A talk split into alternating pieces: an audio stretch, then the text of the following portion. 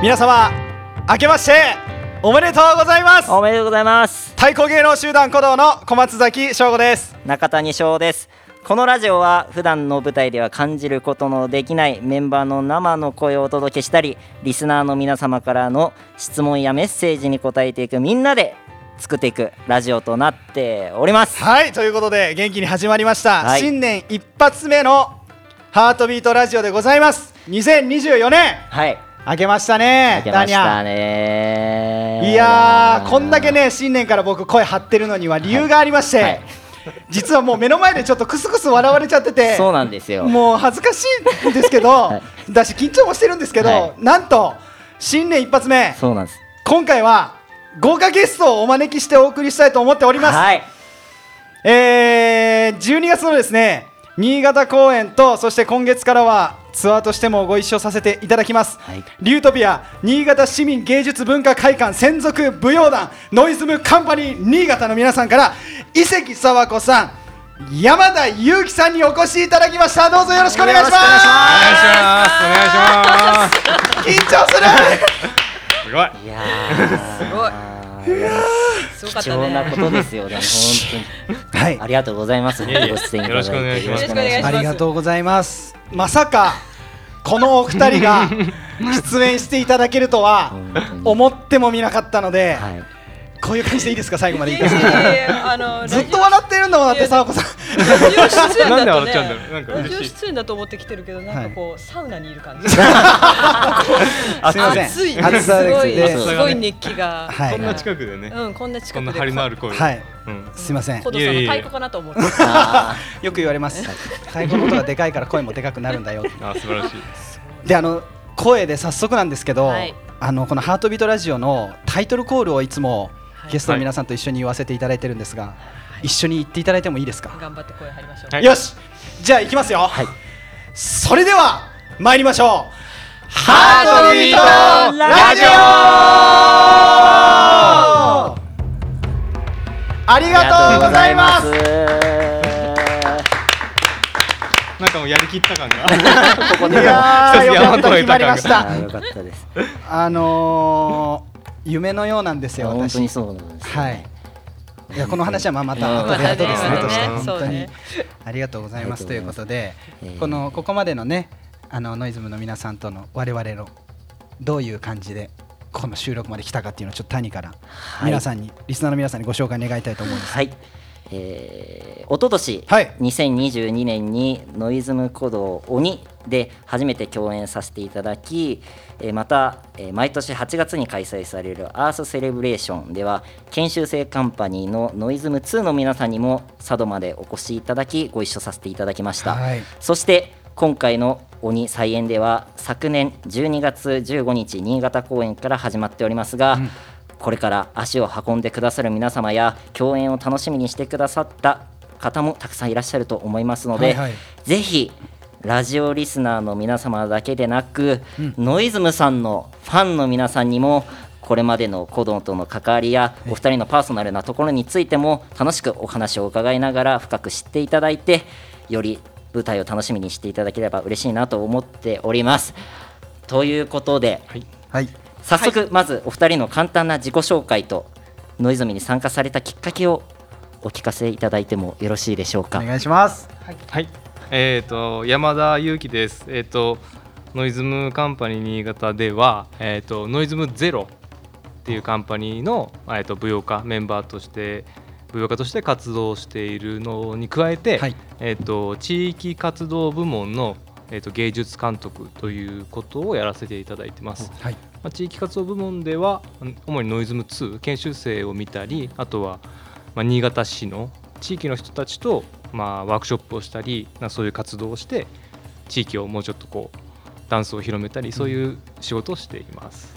はい。で出身は北海道です。北海道札幌です。でノイズムに参加したきっかけですか？そこそこそこそこですよ僕ねね。僕、はい。ノイズムは、うん、と2005年？2004年？2004年。2004年に始まったんですけど僕が入ったのは2005年。はい。でまあダンス舞踊を、まあ、東京でくすぶっていて、はい。はい。そんな中にノイズムっていうカンパニーが新潟でできたぞっていうのが、まあ、風の噂できて、はい。もうその時本当に輝いてたんですよ。その時も？まあ、できた時でこういうカンパニーがなかったので日本で、うでこれはぜひ行こうと思って、まあ、オーディションを受けて参加したっていう感じですかね。なるほど、はい、はい。ーなるほど。それが、うん、えっとおいくつぐらいの時だったの？これは23とか4ですね、うん。うん。大学卒業して東京単身で行ってでそフリーでやってたんですけど、はいまあ、これちょっと拉致開かないなみたいな感じでへそしたらなんか横文字ではい。ノイズみたいな。新潟みたいになっててもうすげえやつらいるみんなかっこよかったんですよ。なんか写真とかも。ーはい。今まで見たことなくて、まあ、その中にその伊関さんもいらっしゃったんです。はい 真ん中で叫んでらっしゃいました。ダンスはもう昔からダンス僕ね大学から。あそうなんですね。僕遅いんです。あうん。そうなんですかサークルで。サークルで？あへえそうなんですね。雑草なんです。雑草。すごいのよね。それがすごいのよ。でも古道も結構あの幅広いよね。太鼓スタートタイミング。そうですね。もう本当に昔から2歳2歳からやってる人もいれば、まあ、高卒の人は高校からやり始めたっていう人もいればいろんな人が。で未経験の方も、そうですね、うん、今いまでは。ます。いましたね、うんはい。えいたりとかします。はい。踊りね結構はちっちゃい頃からやってる人多いですよあそうですよね。特にバレエとかは。そういうイメージがありうん。ます、そうですよね。うん最近は部活とかもダンス部とかありますもんね。うん。そうですよね。珍しい。よちっちゃい頃から普通今言ってたように舞踊する人が多いから、はい。であんまり年と年取ってって言い方失礼だけど、うん。大学とかから始めてここまで来る人いない。ああーそうね。ねそれはね勇気の才能なんあですよ。あうわー って本当に本当に。ねアホみたいになんかねアホなんですよ本当に。そう。ここだわっちゃうんですよね、うん、そうそう、うん。それそれのおかげで本当にいやだからそんなおすすめしない。大学からすめしない。大学かなるらほど。舞踊始めましたなるほどきついですよ、きついけど。な なんで大学でうんやろうっていうところまで行ったんですか、なんででしょうね。踊りっていう世ハ界マったんですよね。それまでは本当に全然関わりなく全然ない。嫌いでした。踊るの嫌いで。ちょうどちょっと踊りとかが流行ってきたぐらいでストリートダンスとかはい。サムさんとかはいはいあの辺が出てきたぐらいで、はい。で僕サッカーずっとやってたんで,、はい。で周りに踊る人ちょっと増えてきたけどちょっと恥ずかしいとか言ってたんですけど、はい。まあ、なんかきっかけで踊ってそなんか徐々にいけるんじゃないかみたいな。面白いんじゃないかみたいな。面白いんじゃないかもあるけど、はい。俺いけるんじゃないかみたいな。なるほど。謎の自信みたいなのがあって、へで入り込んだらなんかねもっと。ーもうそっからはもう一直線ですよね。まあそうですね、うんそうなんですうん、やめようと思ったことはないんでそこからは一直線ですね。なるほど。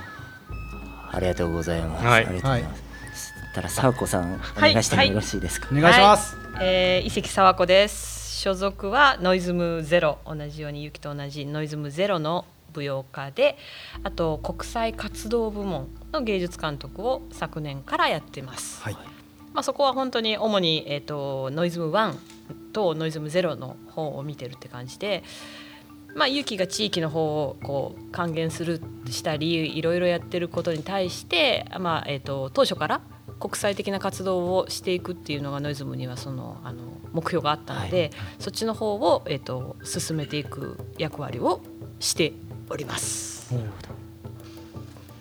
はい、きっかけ えきっかけえこのあきっかけ話もめっちゃ聞きたいんだけど。出身地出身地あ出身地忘れた。出身地忘れないで中心地大事。高知県高知市です。高知県高知。市なんかいいですねはい。そのそのままです、はい。ノイズムに参加されたきっかけ？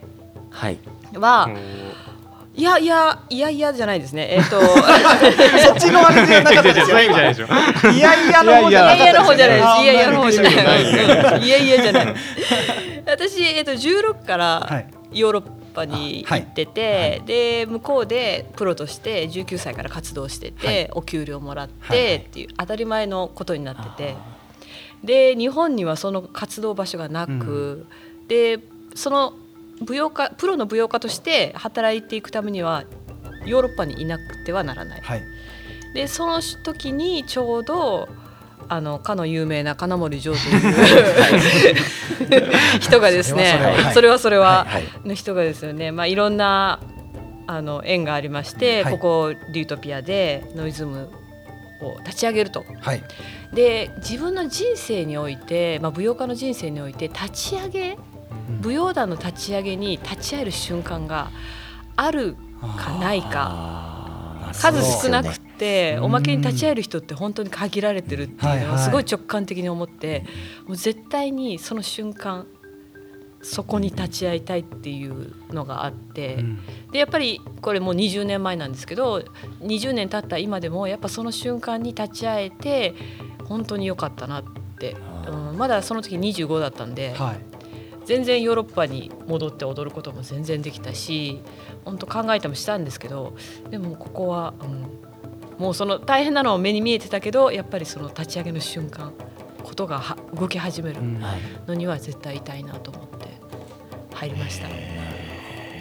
はい入ることはありますけどね。でも立ち上げって、なかなかね、そううん。そですよね。本当にそれはラッキーだったなと思いますしう、ん。うん、もうオーディションもちゃんとやりましたよ。あそうなんですオーディショねン東京の大きい劇場で。一生懸命一生懸命踊ってオーディションして。東京だけでしたっけ？なんかいろんなところやったんでしたっけ？えっといくつか大阪とかでもやってないかな、うん。いくつかやって、私は東京の方に行って、はい。うん、やりました。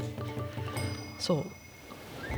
あそっかそっか。まだその時はこの拠点としてはい。ユートピアっていうものでこの今みたいなこうシステムとかそういうものは全然これからのと状態だもったです何にも何にもない。まず人からそうスタまずートみたいな感じだった。まず人からだからもう劇場の中も全然この舞踊家が入る設備がなかったから、はいはい私たちが今使ってる更衣室とかももちろんなかったんで、うんはいでも当たり前だけどダンサーって毎日ここに来て稽古着に着替えてそうかいて汗かいて着替えてっていうはい。ねそういうのが全然用意されてなかったから、はい。もう全部本当に一からかか借り物にこう入ってきて一からやらなきゃいけないっていう、うん、それはそれで大変だったけど、はい。やっぱり、うん、記憶としてすごい残るじゃないですか。うんそういうのって。自分たちが積み上げてきたとか、はいはい。この人がやってくれたとか、いろいろそういう、うん、記憶にやっぱり残っていくっていうのはすごい強いかな。当初うん。その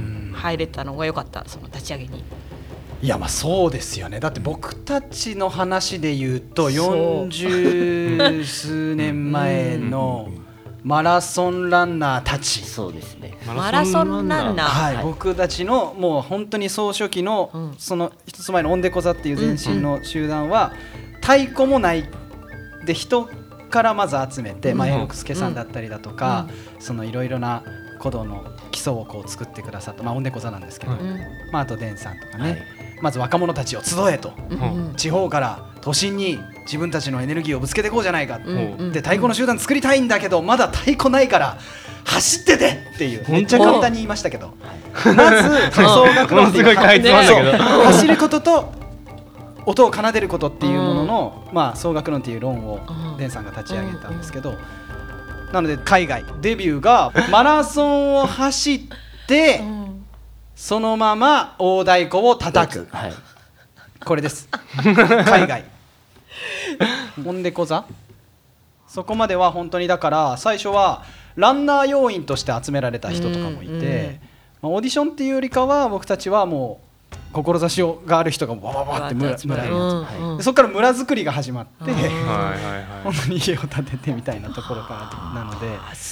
いやおっしゃる通り記憶というか、うんそれがもう全ての全てのね始まりそうそうそう。でそうやって語り継がれられる。でしょ伝説がある伝説がやっぱり初期ってあるでしょありますよね。そうそうそうそう。ですよね、うん。僕たちももう本の世界ですから。そうそうそういそう。そうだよね。そうですよ。それがねやっぱりね面白いよね。それは初期メンバーとして語り継がなきゃいけないし、はい。うん、残していきたい。別にあの時代はこうだったって言いたいわけじゃないくて、はいはい。ただ単純にこのカンパニーがはいこうやってできてきたんだよって知るっていうことは、うん。今いる舞踊家たちにもすごい重要なことだと思うから。いやもうおっしゃる通りだと思います、僕たちも常に何をもって鼓動かって考えるときに立ち返るべきはそこだし、うん。あの世の中が変わったり、まあ、使えるものが便利になったり生活スタイルが変わってきてもその魂の部分でここだけは譲らないよねとか、うん。先輩がつないできたものってなんだろうってそれぞれのあ頭の中で、うん。あの一つ教科書のようにこれはこうだって断定してるのではなく、うん。思想があって、うん。で自分の中で言語化していくっていう作業って、うんうんすごい僕たちの中でも常々うん。考えたりするで。も、うん、やっぱ伝わってきてるっていうのがすごいですね、うん。それがね、うん、僕ら20年なんですけどはい。40年。だ40年。あと倍あと倍あと倍になったらでもあと倍になったら。おっと重いこと すごいことになる。このラジオ一本じゃ収まらない。こうもうズド感じになってくるかもしれないです。いやでもそれまでねこれからもずっとこのご縁っていうのは続いていけたらいいなって僕思ってますし。うん。もっと聞きたい話いっぱいあるんですけど沢子さんの自己紹介って感じじゃなくなってきちゃいました。私の自己紹介でしたっけ？そうなんですよ。自己紹介が伝説だっていう話でもまあグループのこととか、まあカンパニーのことについて聞きたいなっていう、最初その立ち上げて、うん。あの作品を作るってなった時に、最初はどういうダンスを取られたんですか？バレエ中心えっですか、とあ公演の方。あ公演公演はい。えっとね私たち4月から始まって、はい。で本当は本公演は秋の予定だったの。11月かな、はい。はい。でそれに準備をしていくって言ってたんだけどでもこう世の中的にも ノイズムっていう、まあ、本当にこれ日本で稀有なはい。あの舞踊団だから、はい。すごいそれがニュースになった時にジョーさんがこれ11月まで待ってたらお客さん忘れちゃうんじゃないかとなるほど。忘れちゃうっていうかねせっかく立ち上がったって言ってるのに、半年くらい待たすんじゃなくて、はいはい。6月にやるぞっていきなりなったんですよ。で集まって本当に初めて顔を合わせてはい。2か月後に本番をやるって言われてでえっ、とまあ基礎私たち毎朝、えっとノイズムメソッドとノイズムバレーっていうやってて、はい当時はまだノイズムメソッドって確立何もされてないあ当たり前だけど、はい。はいはい始まったばっかりの時は、はい。だからノイズムバレーでもない。普通にバレエレッスン。なるほど。うん。自分たちが知ってるバレエレッスンをやって、で、えっと作品を作っていったんですけど、まあ、その作品が、まあ、伝説ですよねいわゆる。鬼のような作品で、はい。鬼のようなこれまた風評被害ってジョーさんに言われて。鬼鬼のもう鬼鬼のような金森ジョーさんあそうです。ね20年後に、ね、このラジオは鬼全然使って大丈夫。そう。鬼に興味を持本って。当に鬼。鬼。20年前も鬼でした。あーそういやもうもちろんね今考えれば立ち上げて初公演なんて一はい。番プレッシャーがかかるでしょ、そうですよね、はい。はいもうそこで勝負が決まるくらいな勢いだったんで、もうジョーさんは本当に命がけでやってたんで、はい。とはいえ集まってきたメンバーはまだ分かってない、あのうんほとんどが日本で活動してた人たちなので、なるほどそのこのことの重要性を分からないから、はい。みんな楽しくやろうぜみたいな感覚だったんですよ。はい。なるほど。もうそしたらね鬼がね やってきましてね。リアルにはい、もうみんなご飯食べれなくなってストレスで。うわああのゼリーしか飲めなくなってて。ー過酷。本当に過酷でした。それが伝説の初公演。初公演。初公演でございます。資格っていう、資格はい、知ってます。立ち上げ立ち上げて2ヶ月ですもんね。すごい。でもその2ヶ月は本当に多分一生忘れないしこの20年の中でも大きな割合をを占めてしまう、うん、たった2ヶ月でも。なるほど。うんそうですそれくらいやっぱり濃密でしたね、うん。なんか精神性みたいなものがの基盤みたいなものがとりあえずそこでそうねそこで。マックスいったみたいな感じなんですかね。クスそう。でそこでマックス行ってでこれはマックス行ったから、はい。ちょっと次は柔らかくなるかなと思ってジョーさんみんな期待するわけですよ、はい。夏休み明け帰ってきたら、はい。もうちょっとひどくなってたんですよ。だからもう更新し続けてるってことですよね。そうそうそう。ここまで。そうそう20年間。いや本当に。それに挑んでいっているっていう感じ。そうですね。それで勇気入ってきた時も結構。うんそうですね。これ次の年？その次の年、か？はい。本当次の年。2位なんだから。はい。うん、まあ代表作作って、うん。はいはい。本当に結構海外ツアーとかもした、はい。あれも結構すごかったですね、そうですね。僕はだからその時初めてだったから、はい。そうだね。右も左も本当に上も下も 何もわからない。何もかもわからない。そうよね。本当に。うん。本当にゆきはもう、なんていうあの僕本当にだからさっき言ったように、はい。経験もあ明らかに周りにいる人より少なはいかったんですよ。はい。はい。でなんとかこうちょうど空きが出て、はい。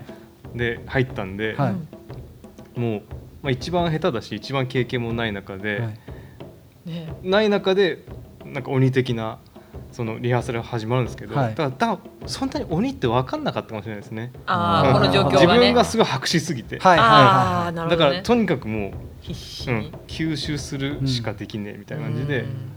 必死でした。なるほど。でもそのやっぱその1年前の話は聞いてたんで、いはいはい。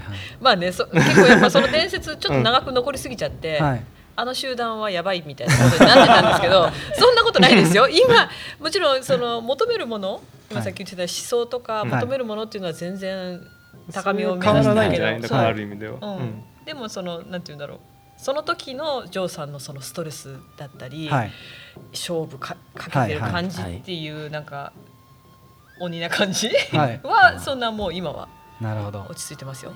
洗練されてきているのか丸くなったのかうん、どういう感じなんですか？それは。ジョーさんの中でたくさんのあの選択肢が増えたみたいな感じなんですかね。でも人が近く1で見て年前の人たちって、はい。メンバーみんななんかモンスターみたいな人たちだったんで。あそっか全員だそうって世代も近いですもんね。あの時はねそそうするしかグループをまとめ上げることできなかったんでジョーさんだって29だったそうですよもうね本当に同い年みんな同じ人ぐらい。年上もいましたね。な。るほどなるほうんど。だからなんかこううんぶつけ合ってそうそうそうそうそう。形成していくみたいなスタイルだった。方んです論が違うよね。全然違う。なるほどなるほど。で多分同じなのはその目指すべきそうそうそう、はいクオリティとかはい。っていうのは多分一緒だから、うん。うんそこにある状況で多分その方法論がいろいろ変わってくるんだと思うんですけど、見えてる場所は多分一緒だし目指してるところは一緒なんだ一と思う。緒ですね、はい。今ノイズムの皆さんと絶賛稽古させていただいている中ではい。やっぱあの緊張感というか今までこう感じたことのないこの緊張感っていうのがあのわかんないわかんないですけど、このなんていうんですか立ち上げのその2ヶ月から始まり、そこからの緊張感がうん。なんか今も引き継がれてるのかなって思いながらうん。今聞いてました。でも本当にそうあのやっぱり20年やってると浮き沈みってあって、はい。その緊張感が抜けそうになった時にまたこう誰かが締めなくちゃいけなくてみたいな、もちろんそのみんながみんなずっといるわけじゃないんで、はい。はい外から入ってきてはい。何も知らない状況で、はい。でちょっとこう柔らかい雰囲気になってたら、もうそれで OK になる人たちもいっぱいいるわけじゃないですか。はい。はい。だからそこで締めてとかいろんなことを繰り返してでもやっぱり今この古藤さんとやり始めてあたりくらいからだいぶ定まってきた感じはすごくしてて、うん、入ってくる人たちもそれなりのやっぱりどういう場所かっていうのを理解するようになってきたし、で入ってきてからも別にそんな厳しくガンガンしなくても、はいこうみんなそこにフォーカスする時はするっていうのが、でやっとなんかカンパニーとして同じ方向性はい。をみんな同じ方向を向いてる感じはするよね、うん。だからずっとこうじゃないですよ。やっぱり、うん、やっぱり20年の中にこういろいろ。あって、ううん。んいろんな道を通りながらそうですね。ねきっと来てる。探していって、うんいやーなるほどノイズムさんにそのグループに入る時はまずオーディションがあって、はい。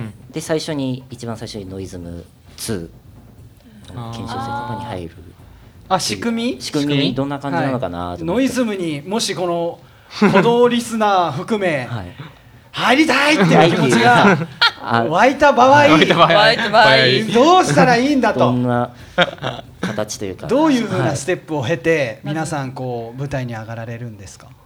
今は、はい。今は。えー、今どうなってるのかな？いやまあまあまあえっと。あの2募集はノイズム2募集はでっていうのは、はいあの研修生カンパニーがあるんですよ。はいはい。でノイズム2っていうのは、えっと、毎年オープンでオーディションしていて、はいはいはいでまあ2年から3年ぐらいはい。検索す積んで、はい。で入る子もいれば、はい。えっとそこで辞めていく子もいるってはいはいノイズム2は常にオープンでオーディションをしてます。でうん。昔は2がなかったから、はい。その1でもオープンでオーディションしてたんだけど、はい今は一応2があって、はい。2にいる期間でノイズムのメソッドとか、ノイズムの作品とかをちゃんとやって、はい。でそこからその選んではい。1に入るっていうのが今一番多いかな、そううん。ですね。半々ぐらい。いか。それもあるし、はい。あとは、まあ外から来て、あのー特に日本は男性舞踊家がすごく少ないので、はいはいはあのお待ちしております。いや本当に。やっぱりね日本で男性の舞踊家ってだからこういう山田裕貴みたいな稀有な人もいるんですけど、はいちょっとでも踊れたりするとこう商業ベースの方に行っちゃうんですよ。でそっちの方がお金になるっていう現状があるんで、はうん、でこうみんなノイズムみたいにこう年間契約ではい。もちろんそれは素晴らしいと思ってるだろうけど、あはい。こうそこで一つのことをずっと集団でやるよりやっぱりいろんなところに行って名前売れたいとか、うん。それは単純に気持ち的にわかるし、はいはい。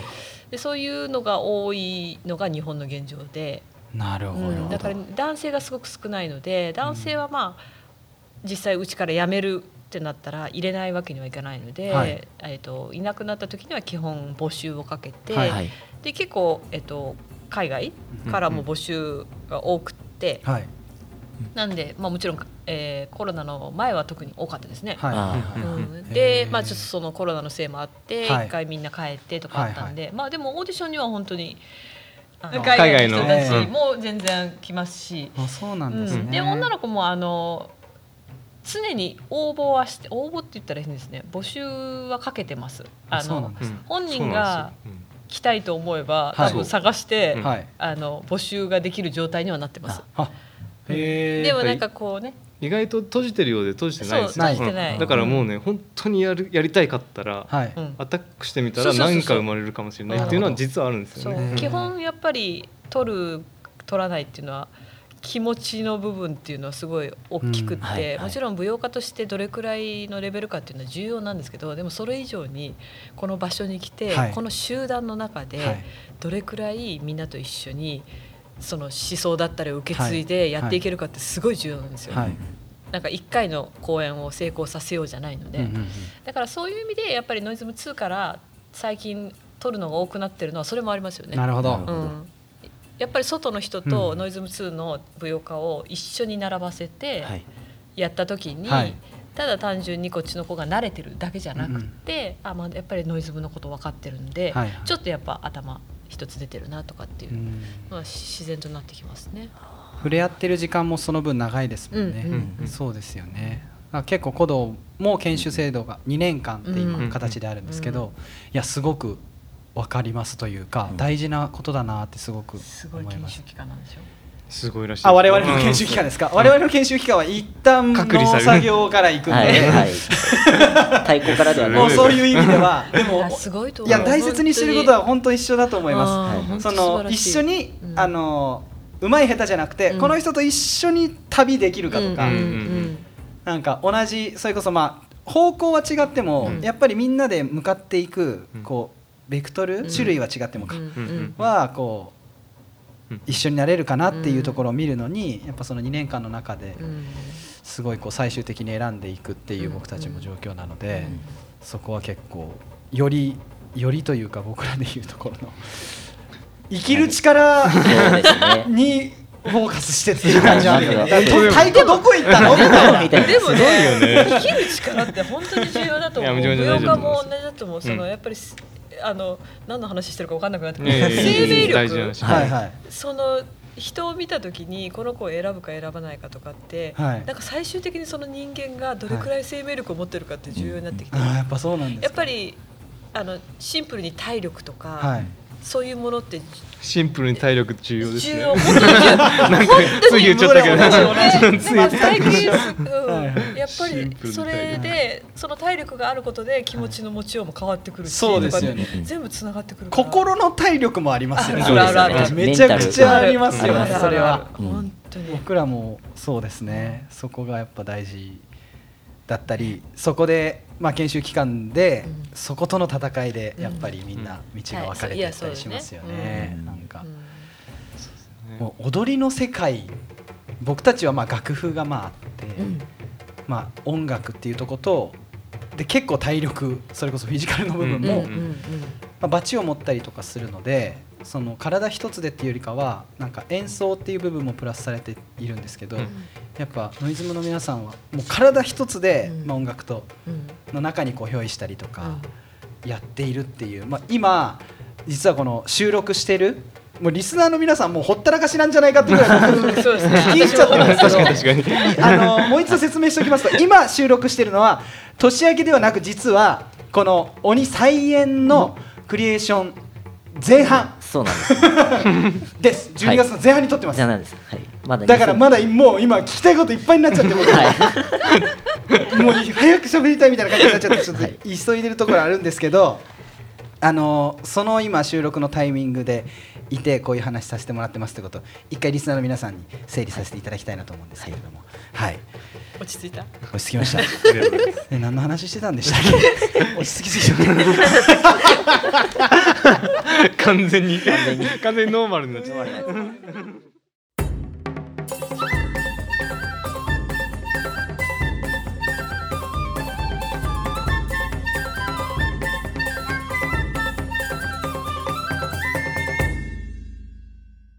何でしたっけね。いやここまででももう十分一本のラジオできたぐらいなんですけど実はトークテーマもう一個あるんもうですよ。一つあるんです。はい。あららそこ行ってもいいですか？はい。はい大丈夫ですか？はいもちろん大丈夫ですよ。うん。その今クリエーション中の中のというか再演に向けてのところでのこの鬼はい。についてここまでもう鬼が多分15回以そうですね上 いろんな鬼がすでに出ていいろんな鬼がねらっしゃいますけれども、はについてのちょっとお題に移りたいなと思います。でお二人にちょっとお聞きしたいんですけどあのそもそもこの古道との共演で「鬼」という作品やるよって、まあ、あのジョーさんが最初いろいろご自分で考えられてで原田さんという音楽家が入ってっていうプロセスはあると思うんですけど、お二人がこの作品を最初にやるって聞いた時のなんか第一印象っていうかなんかどういう感じでしたか？このお話を聞いた時。来たなやっと来たなみたいな感じはありましたよあ本当ですか、うん。ずっとやっぱ佐渡近いじゃないですか、はい。佐渡に古道っていうのがいたっていうのを知ってたし、はい。古道の音楽で作品をやってたこともあったので、はい。い、ずれやるんじゃないかみたいなの多分どっかにあって、もうやっと来た、っていう感じですか、うん、嬉しい やばい嬉しい。嬉しかっあたですよ僕りがとうございらます本当に。僕もやっと来たかっていう感じなんですよ。本当に。そうでしょ？そこの話しないと。その話していいですか？あーそうだしてそうだ。いや本当に長くなるからめっちゃかいつまんで話すと、うん。よしめっちゃかいつまみます。えかいちまみあの僕うんもあのノイズムさんとの出会いがもう本当に鼓動に入って右も左も上も下も前も後ろも分かんないぐらいの はい時に、はい。まあ、踊りをこの踊らせていただくっていううタイミングで踊りをやるならばこのノイズムさんとのご縁がその当時。なので共演の前にあのサーコさんとジョーさんに、はい。子供村の方にその学学賞っていうゲストを招いてみんなでいろいろ多ジャンルを勉強しようっていう会が開かれてた時期があったんだけど、そこでのつながりだったりだとか、はい。まあ、あとはあのその当時芸術監督していただいた玉三郎さんとのご縁だったりいろんなご縁があってこの稽古場にノイズムさんのはい。あのほ放り込んでいただいてはい。20代前半に。でそこでお兄さんお姉さん方に囲まれて全然踊りとか 本当に20代太鼓も前も後ろも分かんないのに踊るならここで一回勉強してきなさいってポーンって入ってえっと佐渡から来ました。小松崎翔吾です。よろしくお願いし可愛かますったよねあの時本当可愛かっ ありがとうございます。たいやいやいや。可愛かったって言ってもらえた ただの緊張シーン ピッチピチだったんです。そこで結構な日数あの、ね結構いさせていただいたんですよ、本当に。そうそうそうどれくらいいたんだっけ？一週間ぐらいいたのかな。うん一週間くらいだったと思う、でそのメソッドをうん。とりあえずいいからやってみたらはい。みたいな感じで、とりあえずやって。もう当時本当に皆様面白がっていただいて可愛がっていただいてあのジョーさんは「なんで君はここに来たの?」から始まって 僕もとこここここに来たのはこういう理由がありましてみたいなほーんみたいな。見てったらみたいな感じで。はいみたいな。そんな印象。本当にそんな感じだったわかるわかる。何も分かんなかったんでで僕も本当真っ白うん。状態で、とにかくついていって、っていうところからっていうご縁があってその当時から本当にあのノイズムさんの公演にも行かせていただいたりとかその当時可愛がっていただいた在籍されてた方々とあの連絡も取り合ったりとかして、今でもしてるんですけどなんならやっぱり鼓動で一番僕が共演させていただきたかったところに 初演のお話があってそ,、の時はもういろんなそうだ大人の事情で 参加できずあれだけそう創設が一番オリジナルが一番大事って言ってたのすごいわかるのに。僕も創設時いなかったから。よかった。なんで必死に食らいついてった仲間。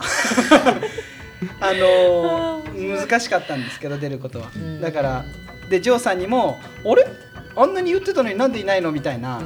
おっしゃっていただいたりしたんですけど念願かなって今回十数年越しの思いここに実るり始める今あのクリエーションはい。始まったばっかりで、はいそうですね。なんなら本当にまだ投資もしてないから。こんなに声を元気よく言ってるけど 内心めっちゃ緊張してます。えっとガチガチです。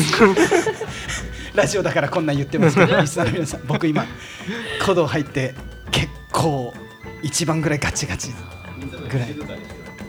静かって言わないで。静かなんだ。比較的静かというか集中してるんです10年分の。10年分の集中をね。重すぎるとうん。何も身動き取れなくなるので、本当にあの1秒1秒大事に大事に噛み締めてるようなあの今この3日目ぐらいになりますけどつもりで佐渡でも稽古してここに来れてこうやって共演させていただいて本当にありがとうございます。あの時はお世話になりましたいやいやいやい佐やこちらこそお世話になりま渡したいやいや全然。2000%僕お世話していただいた1000%いやでもそこから本当に踊りの世界と触れるき、うん。ことがすごく僕自身も大きくなって、うんうんうん。うんといろんなもののあの始まりとかある種カルチャーショックみたいな状態だったので、うんうん。いろんなあの種類の皆様がいらっしゃって。そうだね。だってあの当時いろんな種類の。そうそうそうそういろんな種類。いや鼓動の中でも会ったことないような、うん。まああの踊りっていう世界自体もそうだったんですけど、価値観から、うんうんキャラクターから、うんうん。すごかった、すごかった。はい。ちょうど僕が抜けたぐらいなんですよね。そう一回うん。一回勇気がそうか抜けてもしれない。た時。はいはい。うんそうだね。2010 14年とかか12です。12年。そうだね。うんその辺だね。うんうん12ってことは11、2年経ってる。そうですね。そうだね。10年前。はい。ここで年齢をかみしめちゃダメ。そうそうそう、はいそうなんですよ。そんなことがあって。そういうはいそんなことがありまして。そんなことがありました、で今ここに立ってるというわけなんですけれども、はい。さあこさん的に。私に来る？もういいんじゃないかな。いいか。いいか。どうでした？ね、どうでした？いやだから私もでもユーと同じようにあやっと来たなって感じ。ででもあのそれこそ古道村の方にはい。何度か足を運ばせ運ばせてもらって、はい。私もやっぱり衝撃だったし、はい。生のその皆さんがね初めて行った時にね、はい。演奏してくれたの、はい。もう涙出そうで。子供村で。そう。なんですけど私実は古道さんとの出会いははヨーロッパなんですよ。あへー。そうなんですか。オランダのはい。NDT、ネザーランド男子アタリに行った時に、えっとそこの劇場はい。デンハーグにはい。その当時の鼓動だからもうよくわかんないですけど、椅子がキパキ来ててツアーででそれをなぜか客席じゃなくて私舞台袖からええなんでそんなだからそこの劇場だけどでも、なぜか私だけ、はい。日本人だからかな？私だけ舞台袖からはい。真横からは太鼓を見ててすっごい衝撃だったのを覚えててみんな舞台客席から見てたのかな？私だけ。それ自分でそう多分だから自分で行ってそれでこう。うんそれで勝手に入り込んだのかもしれない。なんか自由だったから。自由だったから。自由な19歳。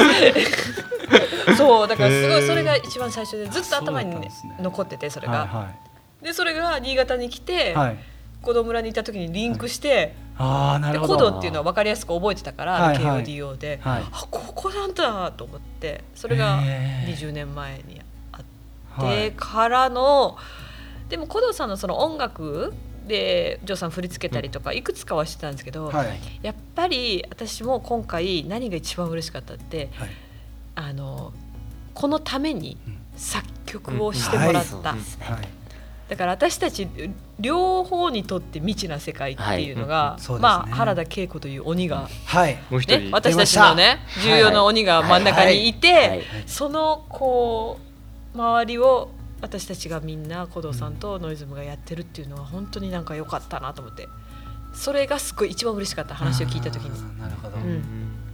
既存のものではなく既存のものではなく、はいはい。もう完全に一緒に始める感、あまた出たねうん？立ち上げじゃない。けど立ち上げ。一緒にこう。ね。うん。そうなんかそれはやってみたいなってすごく思ったんで、すごいみ未知でしたよね。でした？はい、ででしいやた。そうなんですよ。めっちゃ羨ましいめちゃくちゃ羨ましい。その話聞かせてほしい。いや。どうでした？これ。鼓動側の感想。これどうなるんだろうっていう。まず曲からも、うん。曲からもまずやったことない。そうだよね。こっちも同じだった。こっちもはい。楽譜あてか音楽初めて聞いた時に、うんこれどうやる？多分両側とも同じだったと思う。んですね。とで中から4月の合同稽稽古古、うんなるほどご一緒させていただいて、未知の中こういろいろやりなんかピリピリしてたよそう。ね。よかったよね。なんかこうあの合同誰が正解かわからないからピリピリしてた。です、うん。でもだんだんこう日日が経つにつれうん。て一回4月やって、うん。でその後6月本番ツアー直前やって、だんだん日に日にあのー原田恵子さんのあこういう曲でやりたいんだなっていうのと、あとあのージョーさんの声掛けだったりとか、うんあとノイズムの皆さんの踊りを見て、うん。あこういう踊りでこういう公演でやりたいんだなっていうのがだんだん分かってきて、うん。でツアーやる中で、そのエネルギー感が、うん。ノイズの皆さんとコドの演奏でマッチした時が一番楽しかった。そうだね。あれやっぱり時間だから今回も多分本当に今まだリハーサル始まったばっかりだから、はいはい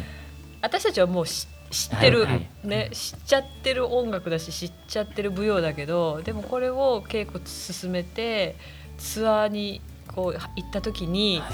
その無言の会話お互い、はいはい。それができたら最高だなと思う。そううん本当に絶対できると思うし前回もできてたから、うんうん。なんかそれがやっぱり生のね、うん醍醐味だと思うから、うん。今回はさらにね、うん。そうそうそうそう、どう乗り越えていくかっていうのうん。すごい楽しみではありますけれども、そうだよな。どこ見てるどこ見てるどこの会話したいな？って今思いなうんがら、私も早くしたいと思いながらもまだやっぱりうん自分たちに、うん。こう自分たちのやることとかにそうですよね。舞台上がったばっかりだから、はいはい。まだそこまでいけてないのはすごい分かってるから、うんうん本当に。うん。慌てずそうですね。そうですね。慌ててもね仕方ないかなと思いながらうんちょっとちゃんと積み上げていきたいなと思って。うん。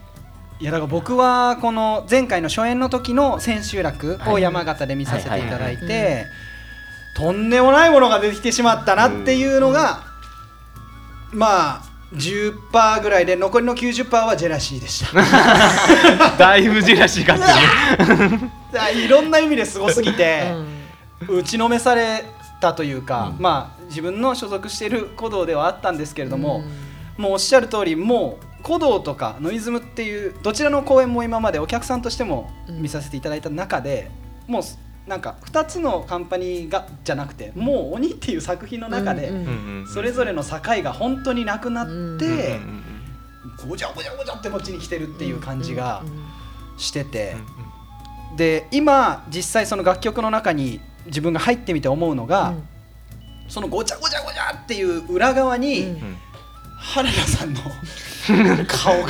影みたいな。うわーっていたんだと。うんうんうん。その当時はもう何が起こってるのか、うんその千秋楽見た時は分かんなくてすごいだけだったんですけど楽曲入ったらうわとてつもなくでかいこそうね幕みたいなので原さんの存在がこういてうんみたいな。それがものすごく面白くて、ね 面白くて。はい。でも本当に見てる側とやってる側の心境の多分うんうん。差みたいなものがすごそう、うん私たちも本当に一音一音一粒一粒をこう聞くというより感じ取る、はい。その集中力とそれこそ原田恵子のそのいつまで経っても読めないんですよ。いやー本当にうん。やっぱそれが最高で面白いんだけど、うん。すごいんですすよね。ごいんだよね、うん。だからでも見てる人たちにとったらものすごいこうねはい。太鼓の音と舞踊とでこうなんかバーってくるけど裏にね緻密になんかこう練り上げられたものを、そうですね。ね、私たちにとっては一つ一つちゃんと最初から最後までいかないとあの破綻しちゃう部分ってあるでしょ、うん。うんだからその辺のまさかそこまで計算されてるとは思ってないだろうなと思いながら。いやだから僕たちも今回、まあ、初初演に参加したメンバーが口々に言うのはあこういう感じだったんだっていう新しい発見がうん。すごいうん。子供村のところでもあって、かっこいいみたいな。それまでは無我夢中でやってて、とにかくって入ってたのが、わってその色味とか香りとか、うん。原田さんの言いたい言葉がわっときた時にすげえみたいな瞬間もすごいいっぱいあったので、よりそういう意味で今回の,、うん。あの再演がうん。郷土の濃いものになっていくところに、うん自分も頑張って参加したいなっていや僕も頑張ります。あの時の90%今全部それに。回収して回収いいよね。あのして90%ジェラシーっていうのが、うん。あの言えるのがうん。本当に素晴らしいね。正しいと思う。いやそれそのために行った部分はああ。100%ジェラシーだったら多分行ってないんで、うん。公演見に。でも、まあね。行きたくて、うん。それを力にしたくて、うん。いつか夢だったので、ね。いつか次共演させていただくときに、うん。このため込んだやつを 全部ぶちまけるぞと。いう そのため込みを増やしに行くぞっていうつもりで。何を抱えてるの？なんか一人だけ違う人いるな。みたいな本当にだから一生懸命に抑えてる、だから静かなのかも。ね。そうかもね。そうだね。抑えない一生とね懸命これを。なんかおかしな挙動を始めるかもしれないけよっていう自分の中でのそれは今今回いっぱい持ってこさせていただいている次第でございます。次第ではい。です。ターニャ。はいごめんな。ありがと熱くなっちゃっすいませて。ん黙っちゃいましたいいよす。いませんいやすごい喋ってないもしかして時間。喋ってますねね当初の予定だとこれ30分ぐらいだったけど今50分経ちましたよ。50分だったのそうなんですよ。これが回ってない回ってないのこれ。僕もそうの忘れてしまって時計いやそういうことなのかなと思って、はい。もうこれはね測らない最初の3秒で気づいて。はい。あれって僕もあうん回ってない。回ってない。まあいいや面白いなかと思ったんで。いやということでだんだんおしまいにしないといけないですから、はい。エンディングに向かっていきたいと思うんですけれども、あのーまあこのこれからあのー再演ということで新潟リュートピアをはい。皮切りに、はい。まあ、ツアー出ていくということで、まあ、今あの聞いていただいている皆さんのお時間軸では、はい。新潟のその公演は終わっていて、はい。ここからツアーがスタートするよいよいよというところで、始まります。1月の13日14日、ねカートカナダ神奈川芸術劇場。はい。土日ですね。土日です、はい。で20日。はい。土曜日。岡山芸術創造劇場晴れの輪。はい。岡山です、はい。そして1月25日熊本の市民会館です。シアーズホーム夢ホールはいですね。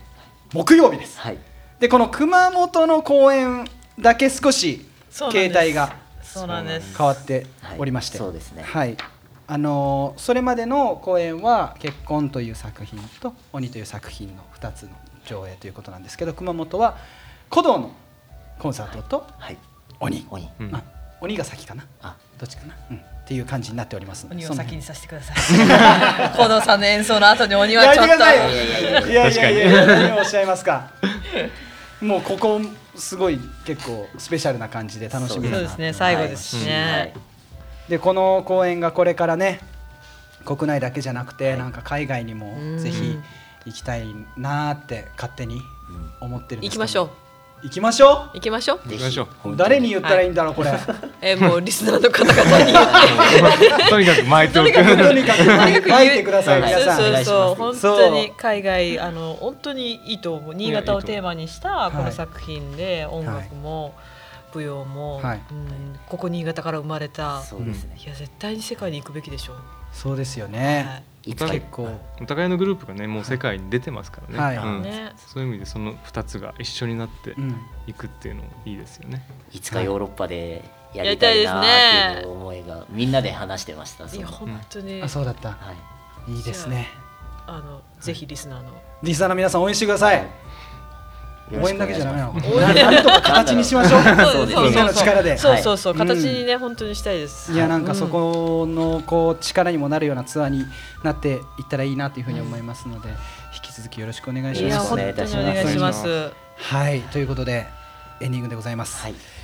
お二人本当にお付き合いいただいてありがとうございました。ありがとうございました。めちゃめちゃ疲れてないですか 大丈夫ですすかごい楽しかった。あっという間でした。本当に。本当に。もっと聞きたいこといっぱいあったんですけど またそれは違う違う機会で。機会で、はい。うん、またお伺いしたいなと思いますし、あのリスナーの皆さんも引き続き我々のこの動向というか活動というかそれぞれ本当にチェックしていただいて、お二人どうでしたか？今回ラジオ参加していただいて楽しかったです。すげえ普通の普通の感想ですすみません。申し訳ない。一番嬉しい嬉しい。ありがとうございます 本当にえでも楽しかったもっと本当に話したいあ全然話せますね。ねうん。でも本当にリスナー置いてきぼりか。ね なっちゃいそうですいませんって感じで申し訳ないですみたいな。なんかよかったらあのもし劇場にいらした方がいらっしゃいました。この後とかあの、はい。メッセージフォームも我々、うんうん。あの展開しておりましてそちらで感想とかうんうん。いただいたらシェアしてみんなで見たいなと思います。しいやそうなんかリアクションしていけたらいいなと思います。リアクションして、ぜひぜひ。続編頼むみたいな、うんはい。1月ならまだ間に合うぞみんな。メッセージ待って自分ますやりたい。俺はまだ。話せるぞ。持ってねまだはまだ始まってねみたいな。進めて谷ごめんいや本当にありがとうございました。ありがとうございます引き続きハートビートラジオでは、えーメッセージやリクエストを募集しておりますので、あのまた YouTube だけでなく Spotify や Apple Podcast などからも聞けるようになっておりますので皆様のお耳とともにハートビートラジオがありますと幸いでございます。そして最近ではですねポッドキャスト限定のちょこっとハートビートラジオっていうのもあの随時更新しております。こちらよりリアルタイムで気軽に楽しめる配信となっておりますしリスナーの皆様からいただいたメッセージフォームのお便りにもバンバン答えるでいきますのでそちらもぜひお楽しみください。はいということで本日は以上になります。新年早々から本当に楽しいラジオとなりました、はい。まだまだ喋り足りないところはありますけれども、はこれにてお開きとさせていただきます。お二人とも本当にありがとうございましあたりがとうございました。それでは次回の配信もお楽しみに。バイバイ。じゃあねー。バイバイ。ありがとうございました。ありがとうございます